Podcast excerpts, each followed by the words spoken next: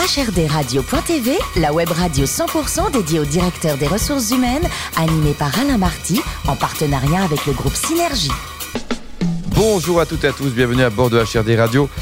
TV, vous êtes plus de 12 000 directeurs des ressources humaines et dirigeants d'entreprise à nous écouter chaque semaine en podcast et en vidéo. Réagissez sur les réseaux sociaux, sur notre compte Twitter, HRD Radio-du-bas TV. À mes côtés, pour co-animer cette émission, Sophie Sanchez, directrice générale du groupe Synergie. Bonjour Sophie. Bonjour Alain. Ainsi que Richard Fremder, rédacteur en chef adjoint de HRD Radio.tv. Bonjour Richard. Bonjour Alain. Aujourd'hui, on parle d'intelligence collective. C'est pas gagné. Hein collective, c'est pas gagné, mais en gros, c'est l'union des intelligences qui fait la force, voyez-vous. C'est ce que va nous expliquer Raphaël Lobby, qui est entrepreneur, DG du think tank Le Cercle du Leadership, professeur et auteur surtout du livre Les intelligences multiples en entreprise. Bonjour Raphaël. Bonjour, ravi d'être là.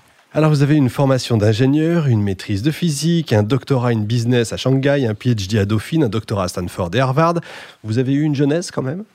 Alors, il y a beaucoup de formations qui étaient exec. Euh, globalement, le MBA, je l'ai commencé en exec euh, à l'USCP Europe, euh, où j'enseigne maintenant. Donc, je, je suis ravie d'avoir euh, rencontré cette école à cette occasion-là. Et puis ensuite, justement, par cette volonté d'enseigner, on m'a dit c'est bien d'avoir un doctorat.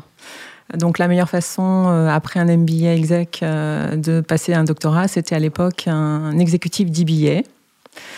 Et puis on a piqué un petit peu euh, ma curiosité en m'expliquant que le doctorat exec était différent d'un PhD. Donc euh, j'ai passé derrière le PhD. Donc, Forcément. globalement, mais en exécutif, à côté des entreprises.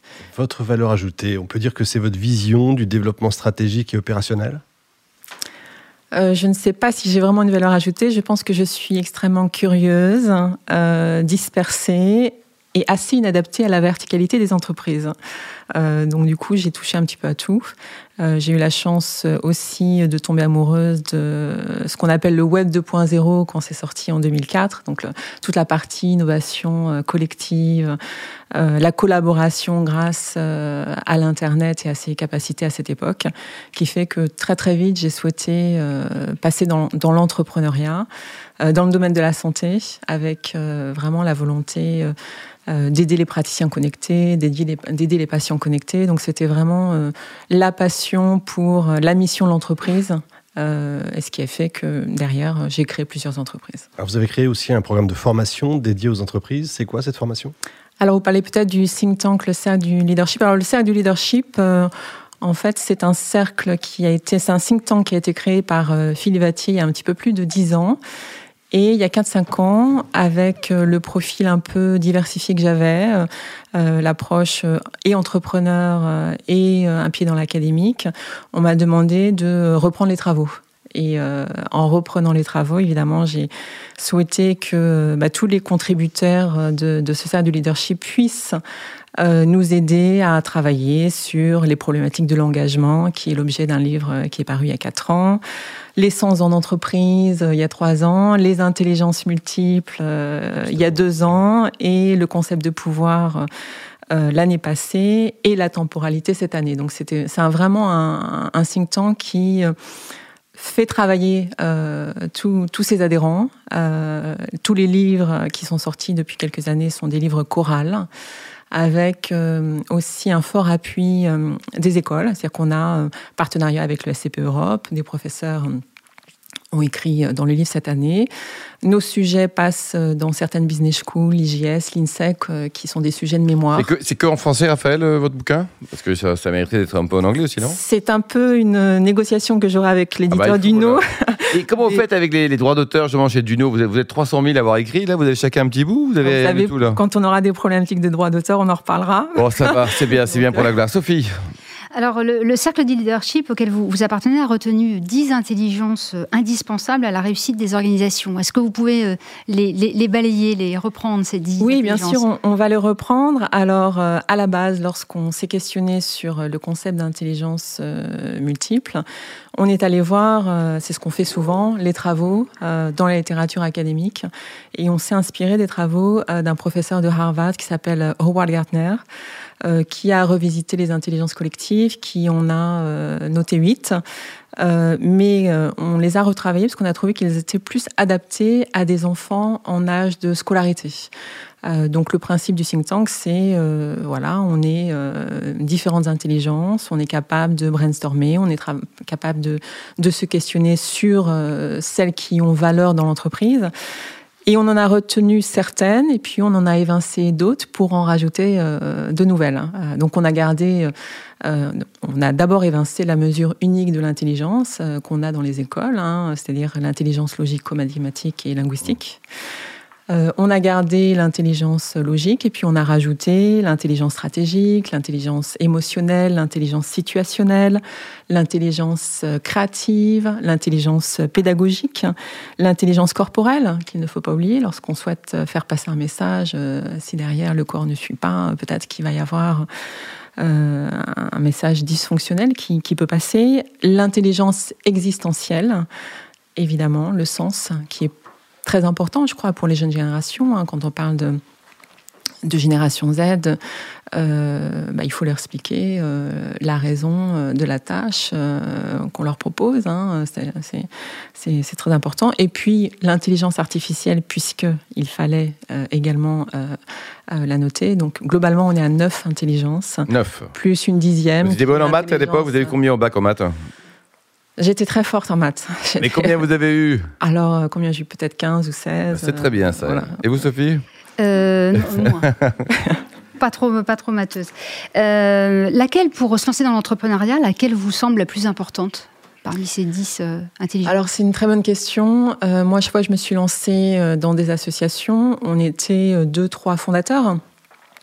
Donc, ça simplifie les ah, choses. Jamais, jamais toute seule non, jamais tout seul. J'aime le collectif. Donc, euh, toutes, les, toutes les entreprises créées, euh, j'étais au minimum à deux euh, ou à trois. donc, sur. je crois que moi, mes, mes, déjà, on était sur du digital. Donc, évidemment, il fallait un profil networking, donc un profil réseau, mmh.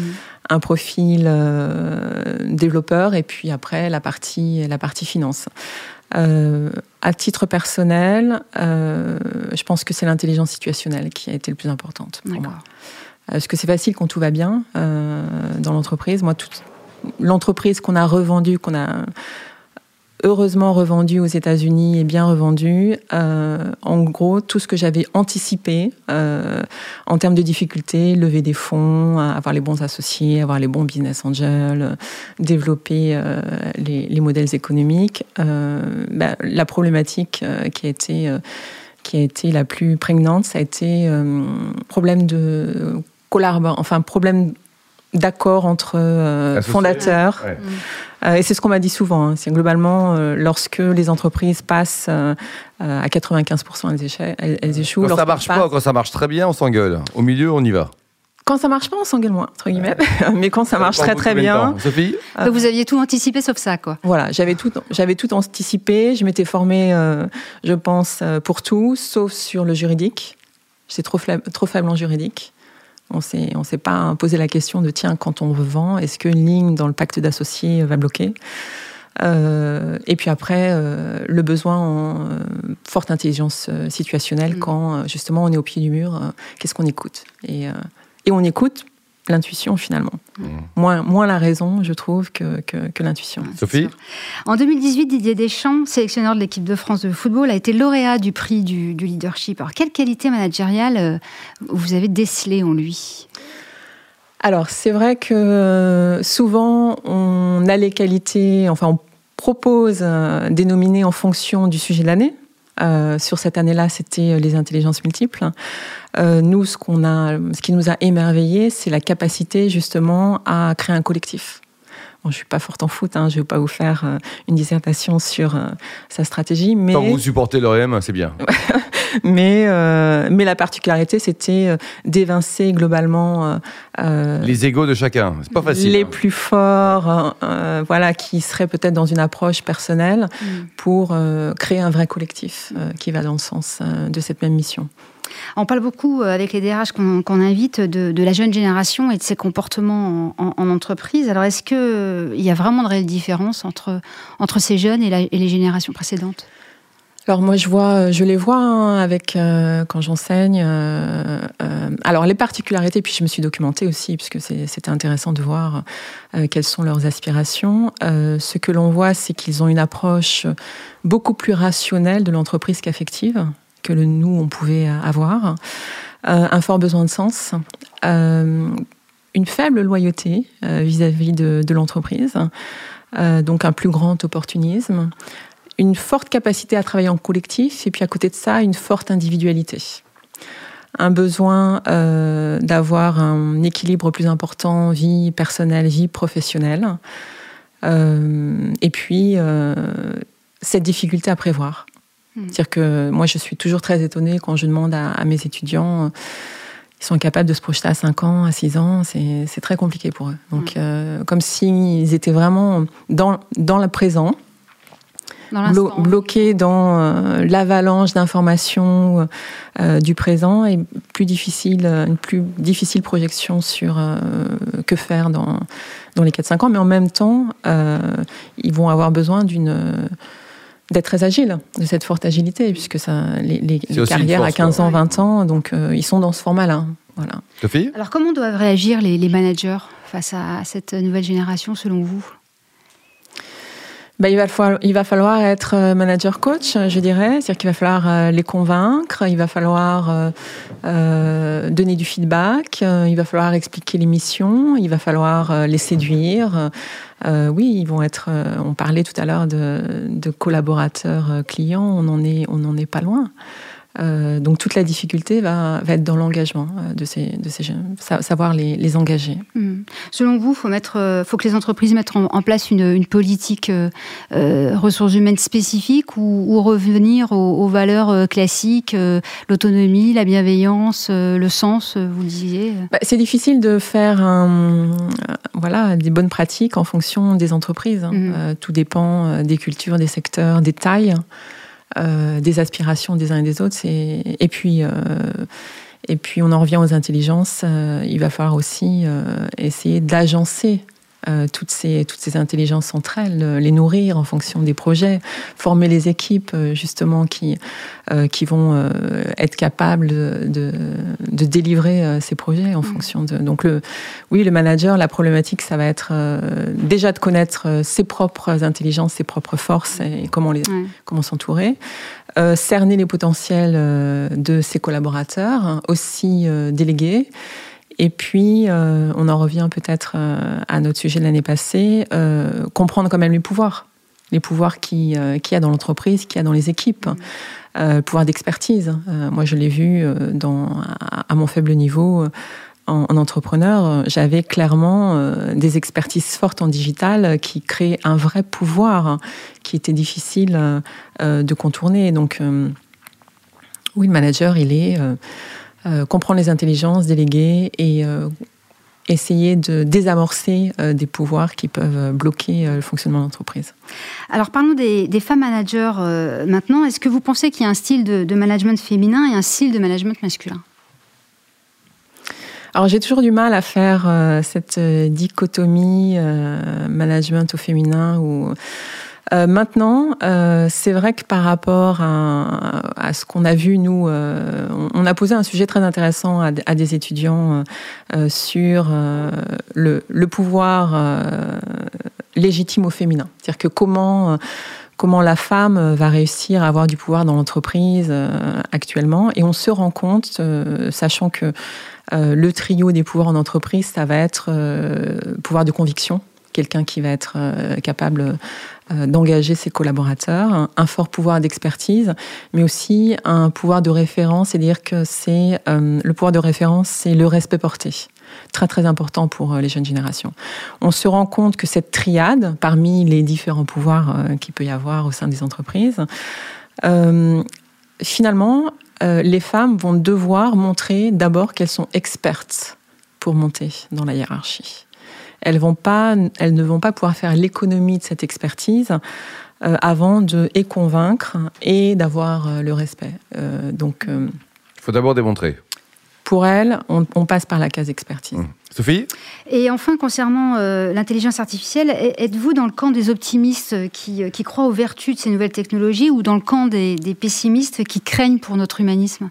Alors euh, oui, bah, euh, l'intérêt de l'intérêt de, cette publication, c'est de remettre l'humain au centre de l'intelligence artificielle. Tout dépend euh, comment comment elle est gouvernée. moi, je suis, je trouve que l'intelligence artificielle, on la connaît depuis très très longtemps. C'est quelque chose de facile à comprendre. On est presque sur des buzzwords. moi, je suis beaucoup plus séduite par toutes les technologies blockchain. Mmh. Qui, qui sont peut-être un petit peu plus complexes à comprendre, euh, mais qui enlève l'intermédiaire, euh, qui parfois n'a pas de valeur ajoutée. Et je, pense que la vraie révolution digitale, elle va se faire avec, euh, avec ces technologies-là. on le voit beaucoup dans le domaine de la santé. finalement, où on n'a pas de dossier patient, mmh. on a des mmh. problèmes de de vie privée par rapport à, ces données et euh, des solutions blockchain commencent à, se mettre en place. Et là, on va être vraiment dans une vraie, euh, une vraie révolution au bénéfice euh, de l'intérêt du patient et dans, dans, ce domaine de la santé. Donc oui, l'intelligence artificielle, parfait, mais peut-être que la vraie révolution, elle est plus du côté de la blockchain, à mon avis. Raphaël, pour terminer, vous êtes flexitarienne. C'est quoi cette bête-là? Alors, je vous ai dit ça. oui. Non, j'ai. C'est vegan, vegan, flexitarienne, bio. Voilà, j'ai essayé, le, j'ai essayé le véganisme euh, après avoir vu un documentaire sur Netflix. Véganisme, vous n'avez pas honte, vis très bien quand même, non euh, J'ai essayé pendant six mois. Finalement, j'ai été étonnée à quel point c'est facile de basculer. Euh, le seul écueil, c'est que c'est une petite éviction sociale. Euh, donc je. Ah, c'est sûr. Voilà, il y ait des copains véganes, quoi. Hein. voilà. Donc euh, non, je je, je, peux être végane euh, quand, quand, je suis seule et je suis flexible quand je suis. Voilà, la flexibilité. Très bien, Raphaël. Vos derniers bouquins, donc ouvrage collégial, les intelligences multiples en entreprise. Il est vendu quand même. Combien ça coûte ça? Ça vaut Ça vaut, ça vaut combien votre bouquin il vaut combien votre bouquin Celui-là, il vous est offert. Donc... Euh. mais si les auditeurs, vous n'allez pas en offrir 112 000, là, nos auditeurs, quoi. On doit être vers du 20 euros. 20 euros, très bien. Merci beaucoup. Merci également à vous, Sophie et Richard. Fin de ce numéro de HRDRadio.tv. Retrouvez toutes nos actualités sur notre compte Twitter, LinkedIn et Facebook. On se donne rendez-vous jeudi prochain à 14h pour une nouvelle édition. HRDRadio.tv vous a été présenté par Alain Marty en partenariat avec le groupe Synergie.